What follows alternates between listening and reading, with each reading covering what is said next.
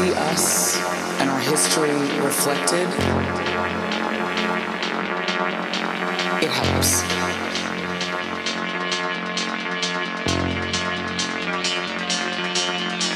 Roots.